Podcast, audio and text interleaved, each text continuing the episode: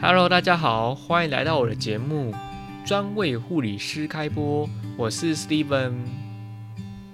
你知道吗？最近呢，我跟我以前的同学聊到一件事情，他换了很多工作，他后来去了某一间诊所当助理人员。那他遇到了一件很特别的事情，因为他可能在紧张的时候会突然发出一些声音，但他不是有意的，可是却有诊所的人觉得他好像有问题，希望他去看个医生。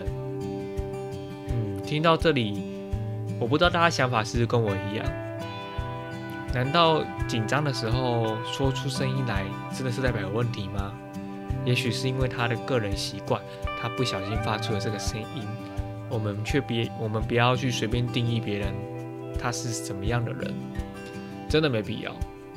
也不要说他是神经病或是什么妥瑞是症的人，这样说真的有点太超过。我们应该可以去听听看，诶，你到底怎么了？或者是你是不是有哪个环节没办法做得很好？所以你才，所以你紧张了，才会发出这个声音来。应该要多一些关心，也许这个问题就不是问题了，它就是它的特性，它的独特性。